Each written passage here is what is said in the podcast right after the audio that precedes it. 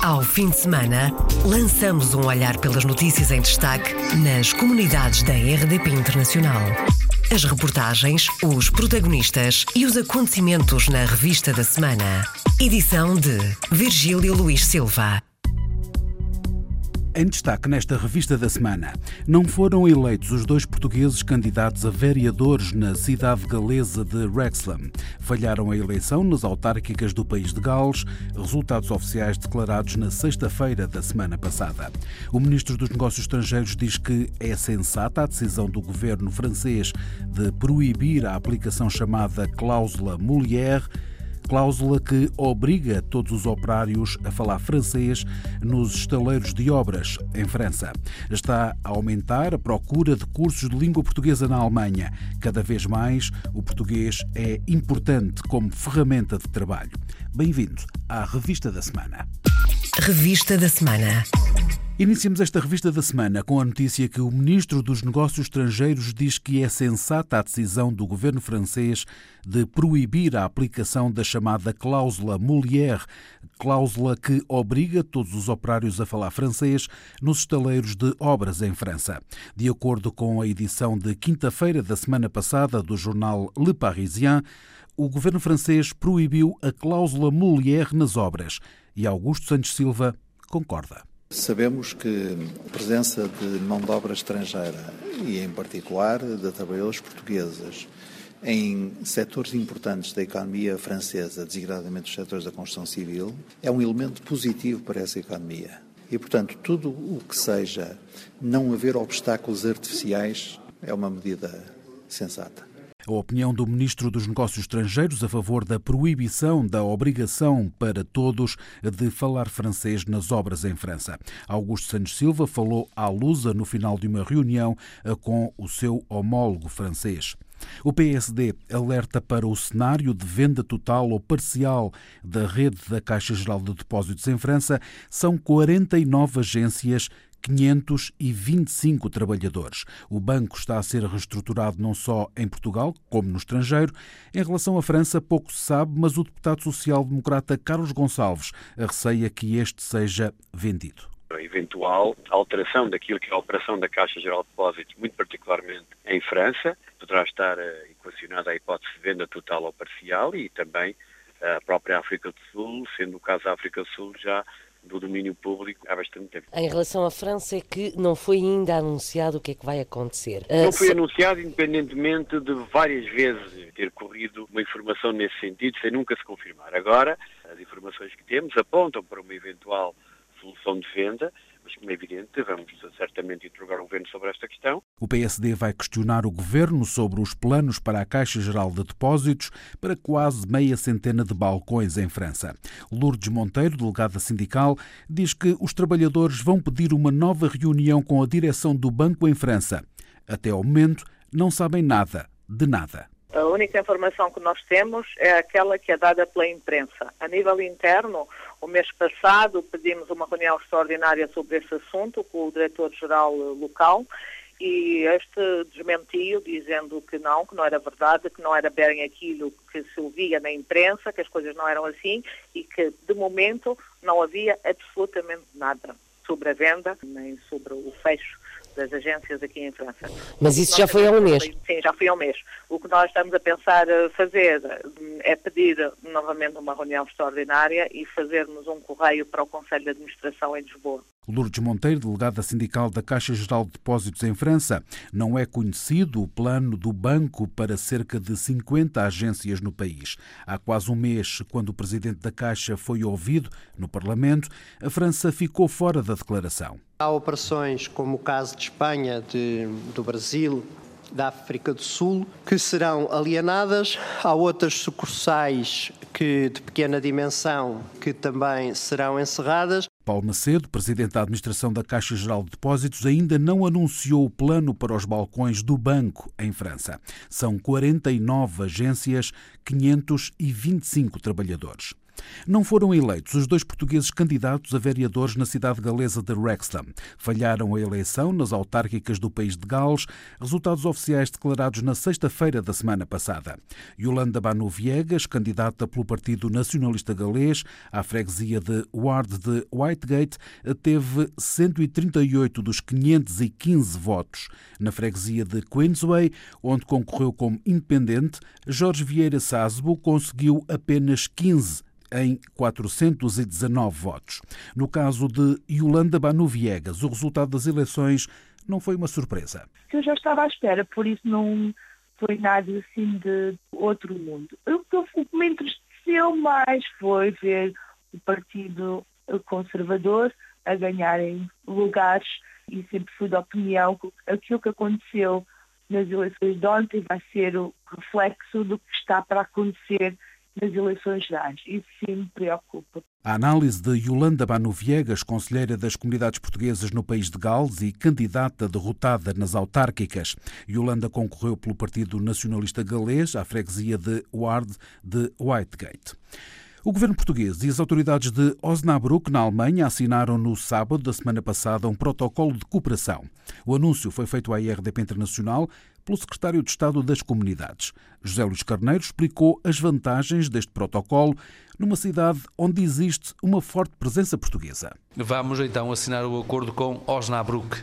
Temos uma grande comunidade, muita desta comunidade está também vinculada a um protocolo de disseminação que há entre eh, Osnabrück e o município de Vila Real. Contamos, aliás, ter representação também do município de Vila Real e vamos estabelecer, portanto, o primeiro protocolo com um, um município na Alemanha. Temos já a intenção de estabelecer outros também na Alemanha e o objetivo destes protocolos com municípios eh, no estrangeiro é o de procurar garantir que estes municípios abrem as suas portas. Estamos a falar dos seus centros culturais, dos teatros, dos cinemas, dos seus recintos desportivos, para que os portugueses possam usufruir dessas condições em condições de maior proximidade.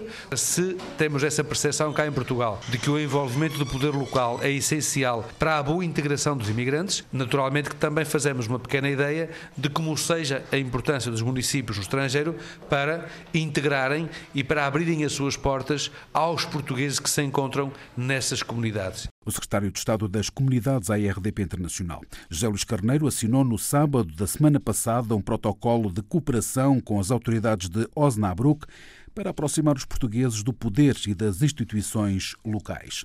O ministro dos Negócios Estrangeiros, Augusto Santos Silva, esteve no domingo passado no campo de concentração de Mauthausen, na Áustria, onde participou na cerimónia anual comemorativa da libertação do antigo campo de concentração.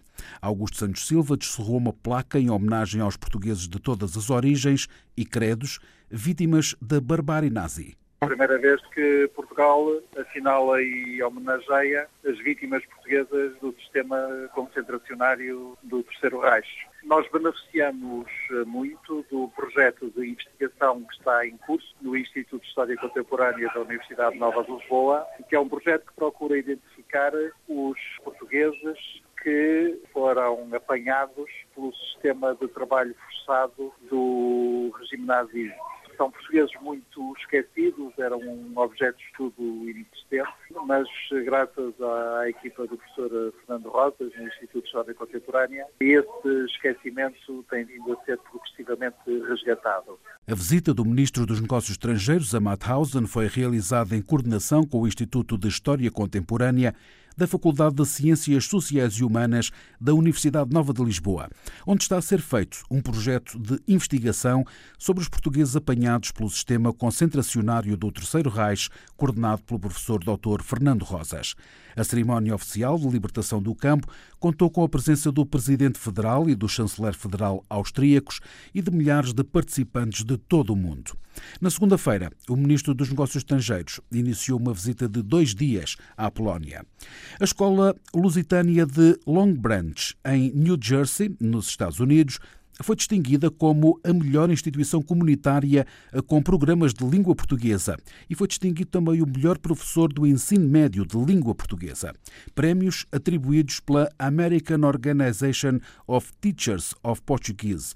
Estes galardões representam o reconhecimento do trabalho desenvolvido a nível nacional nos Estados Unidos, como explicou à RDP Internacional a professora Raquel Rosa sido a nível nacional dos Estados Unidos, portanto, não só a nível de New Jersey, não é? Porque esta organização é internacional. Eles têm membros de todas as partes dos Estados Unidos, são professores de língua portuguesa. Raquel Rosa recebeu o prémio de melhor professora e explicou que as distinções foram uma verdadeira surpresa quando fui informada, nem sequer sabia que nós tínhamos sido nomeados por um membro desta instituição e foi realmente uma grande surpresa e um grande orgulho, obviamente, porque este caso neste momento é dominado pelo Brasil. Salientar que nós éramos os únicos falantes de língua portuguesa de Portugal que estávamos representados neste evento, porque a grande maioria dos membros desta organização é, do Brasil. Portanto, isso ainda faz com que o prémio seja portanto, efetivamente mais especial, não é? Quer dizer que além da nossa comunidade portuguesa imigrante, há pessoas fora da nossa comunidade que reconhecem o nosso trabalho e a nossa dedicação à língua portuguesa.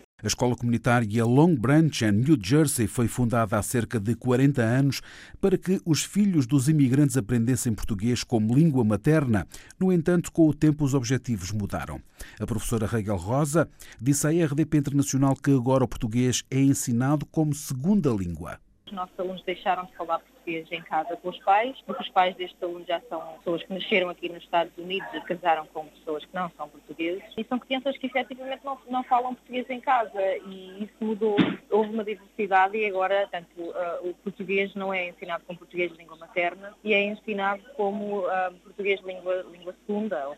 A nossa escola, ao contrário de todas as outras escolas comunitárias aqui no estado de New Jersey, tem conseguido manter o mesmo número de alunos ao longo dos anos, porque as outras escolas comunitárias comunitárias têm perdido bastante alunos, porque nós competimos com outras atividades extracurriculares e a oferta é muita num país como os Estados Unidos, onde há muitas coisas para fazer depois das aulas. Quando os alunos passam o dia inteiro na escola americana e depois vão para a escola portuguesa. É um grande esforço dos, dos alunos. Nós temos mantido o mesmo número de alunos, casa dos 50 alunos, a grande maioria deles são todos dos descendentes. Temos alguns alunos também brasileiros. Este ano iniciamos o ano zero para os mais novos, porque começou a haver uma procura por parte dos pais que queriam que os alunos começassem a aprender a língua mais cedo, antes da, do primeiro ano de escolaridade. E nós já oferecemos serviço até ao nono ano de escolaridade, com uh, História e Geografia de Portugal também. E, portanto, é esse o nosso mercado de trabalho manter viva a, a cultura, a língua portuguesa e a ligação com, com o nosso país. American Organization of Teachers of Portuguese distinguiu a escola comunitária de Long Branch, New Jersey, como a melhor escola comunitária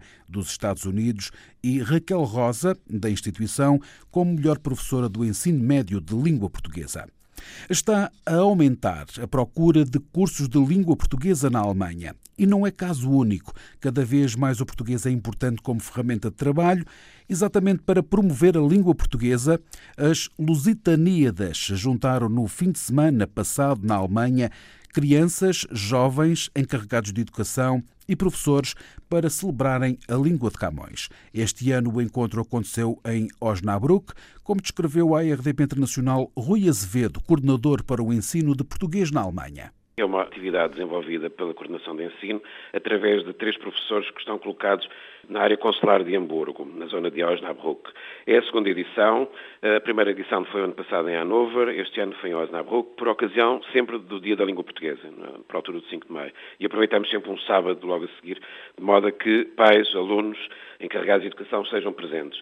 Na verdade, é, é uma atividade que envolve esses três professores, como eu disse, e envolve 11 localidades daquela zona, daquela área consular de Hamburgo. Osnabrück, foi que, que, este ano recebeu as Lusitaníadas e um, estiveram também uh, envolvidos na, na, atividade cerca de 150 alunos. De acordo com Rui Azevedo, são 3 mil os estudantes de português na Alemanha e são 35 os professores.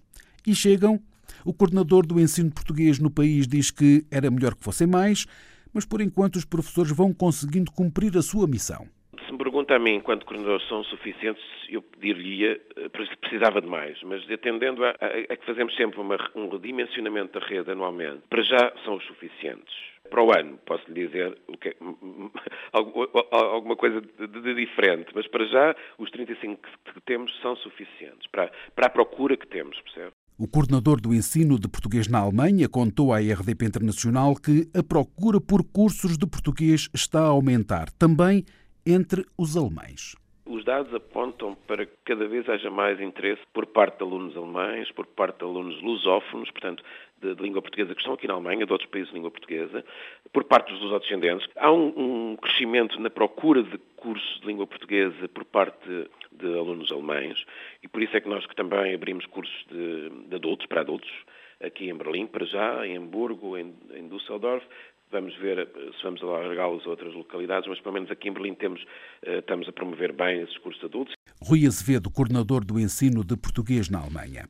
Os professores da rede do ensino de português no estrangeiro tiveram de trabalhar na sexta-feira passada, não tiveram tolerância de ponto. A denúncia foi feita pela secretária-geral do Sindicato dos Professores das Comunidades Lusíadas, depois do governo português ter dado tolerância de ponto aos funcionários públicos por ocasião da visita do Papa Francisco a Portugal.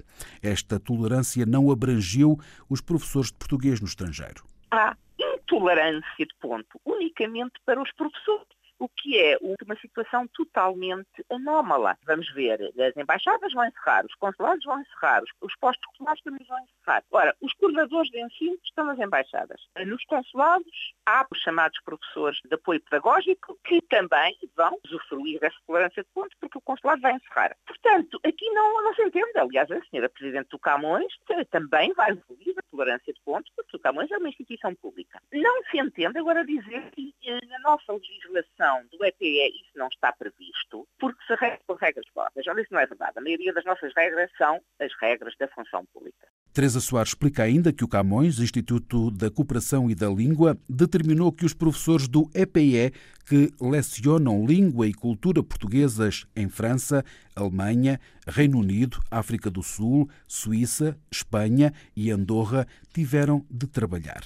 A sindicalista diz tratar-se de um procedimento discriminatório, explica que já foram enviados vários protestos e, caso não haja alterações, estão dispostos a levar a situação ao Papa Francisco. Já enviamos ofício ao Sr. Secretário de Estado, pedindo intervenção. Eh, já enviamos também para os grupos parlamentares na Assembleia. Já tínhamos enviado ofício para a Sra. Presidente sobre esse caso, mas não, tínhamos, não temos ainda resposta. Portanto, vamos aguardar e esperar que venha alguma resposta, que se for positiva, será ótimo. Se não for positiva, teremos que continuar, queixa da Presidência da República, denunciar ainda mais este caso e denunciar o caso junto ao Papa Francisco. Acho que, como toda a gente sabe, é uma pessoa muito determinada, muito muito contra a discriminação e que também terá o direito de saber o que é que aconteceu connosco. Esperemos que não tenhamos que chegar até aí, mas também não hesitaremos. Teresa Soares, secretária-geral do Sindicato dos Professores das Comunidades Lusíadas, em declarações à RDP Internacional.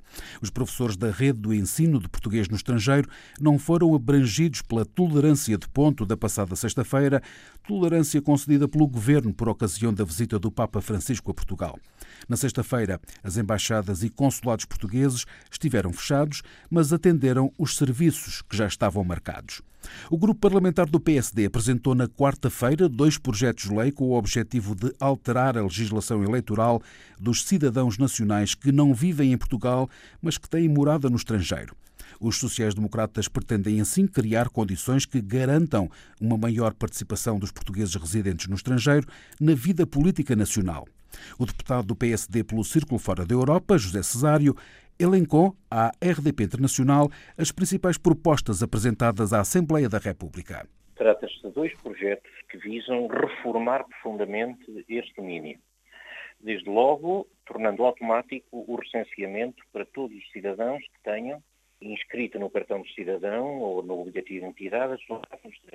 E depois, no plano estritamente do, do, modelo de votação, impondo desde já um método misto para a votação para a Assembleia da República, Presidente da República e Parlamento Europeu, uniformizando, portanto, todo o processo de votação e impondo um método misto que permita às pessoas optarem pela forma mais que mais possa convir para votarem, ou seja, voto por correspondência ou voto presencial de acordo com a sua conveniência. O PSD quer ainda envolver as restantes forças políticas parlamentares e as entidades representativas das comunidades portuguesas num debate que permita encontrar soluções consensuais que sirvam os interesses dos portugueses não residentes.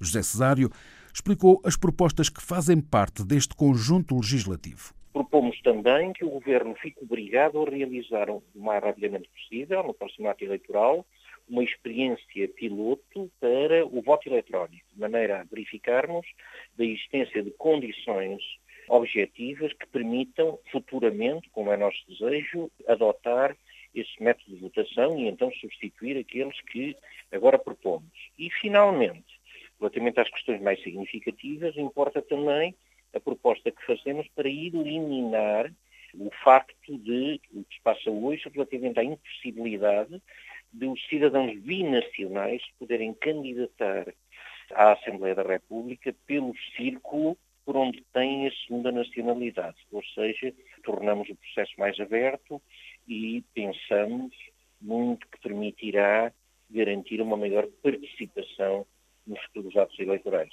José Cesário, deputado do PSD pelo Círculo Fora da Europa, em declarações à RDP Internacional. Encerramos esta revista da semana com a notícia que abriu na sexta-feira em Paris mais um salão do imobiliário e do turismo português. Este ano o número recorde de expositores foram 200 em 5 mil metros quadrados que vão mostrar a gastronomia, o imobiliário e o turismo em português, como disse a RDP Internacional o presidente da Câmara de Comércio e Indústria Franco-Portuguesa, Carlos Vinhas Pereira. E hoje em dia as pessoas vêm para a parte imobiliária, mas cada vez mais também para a parte turística, para ver quais são as oportunidades, falar com o turismo de Portugal, ver quais são as novidades, o turismo rural que também está cada vez mais a interessar os franceses e toda a parte do centro de Portugal eh, que, que também está a despertar algum interesse relativamente ao facto de ser mais barato, ao facto de haver também oportunidades imobiliárias e muitas coisas, muitas, muitas iniciativas estão a ser tomadas para atrair, para atrair tanto o investidor como o turista. Carlos Vinhas Pereira, presidente da Câmara de Comércio e Indústria Franco-Portuguesa, organizadora deste evento, diz que este ano a feira vai ter novidades. Vamos ter uma, uma aldeia gastronómica este ano, com produtos regionais portugueses, porque para nós o turismo não é só as belas praias, o imobiliário, os, os hotéis, e também a presença das termas, das termas de Portugal, que é uma novidade, porque efetivamente os franceses são grandes clientes de termas aqui em França, mas os preços são muito elevados e em Portugal tem a vantagem de serem muito boas termas, com preços completamente concorrenciais e que pode ser uma, um novo canal ligado à saúde, podemos dizer. Ao longo de seis anos, o Salão do Imobiliário e do Turismo Somiseg, não só em termos turísticos, já foram vendidos só em imobiliário cerca de 1.400 mil milhões de euros já é um evento regular, é um evento que agora já tem a sua clientela. Nós, claro, divulgamos a informação, a comunicação social. Houve um grande contributo deste salão para a venda do imobiliário, já estamos a falar em, em, em mais de 1.400 mil milhões de vendas de imobiliário e também tem um efeito na parte turística, porque as pessoas que vêm, eh, vêm também para se interessar, ou seja, começam por ser turistas, para depois eventualmente acabar como residentes, beneficiando do estatuto não habitual. Aumenta o número de turistas, há mais franceses a procurar em casa para viver em Portugal e há ainda os que vêm para o nosso país para trabalhar e instalar as suas empresas. A sexta edição do Salão do Imobiliário e do Turismo Português termina hoje em Paris. Fechamos assim esta revista da semana. Ao fim de semana, lançamos um olhar pelas notícias em destaque nas comunidades da RDP Internacional. As reportagens, os protagonistas e os acontecimentos na revista da semana. Edição de Virgílio Luís Silva.